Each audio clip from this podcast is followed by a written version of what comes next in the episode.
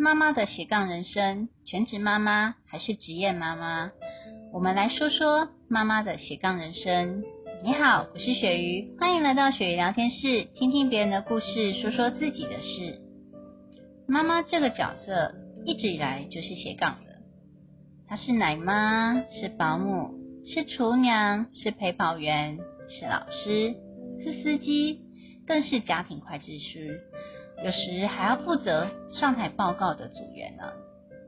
哺育期时我是奶妈，婴儿期时我又化身了保姆，一岁后我是厨娘，负责健康的副食品。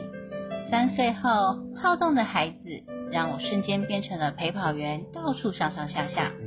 五岁以后开始上学，我又变身了课后安亲老师。国小后开始补习。成了 Uber 的专属司机，在此同时还要掌握家庭的收入、支出的会计师。当室友下班回家后，问起孩子今天的状况，我又化身了报告进度的组员。这是妈妈的斜杠人生。当然，职业的妈妈更是辛苦，除了工作上班后，还要照顾孩子的饮食跟起居。这两个职业，雪姨都当过。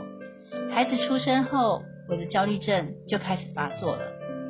喜欢陪着孩子成长，看着他的笑容，满足他的需求，生怕错过了孩子一瞬间就长大了。社会新闻看多了，也害怕保姆的照顾，更担心被传染疾病。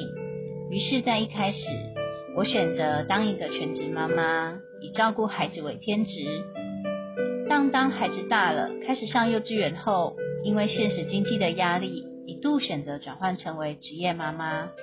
下班后，急忙着赶往幼稚园接送，回家后忙着帮孩子洗漱、整理明天上学的资料，还有工作上的文件等等。告一段落，想跟室友分享心情时，却听见隔壁传来阵阵的打呼声。看了墙上的时间，指针正走向午夜十二点，而我的眼皮也不自觉的开始合上了。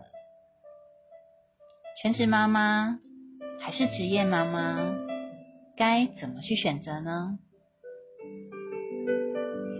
相信我，不管如何选择。都不会改变身为妈妈对孩子们的爱，支持你，加油！我是鳕鱼，感谢你的收听，我们下次见。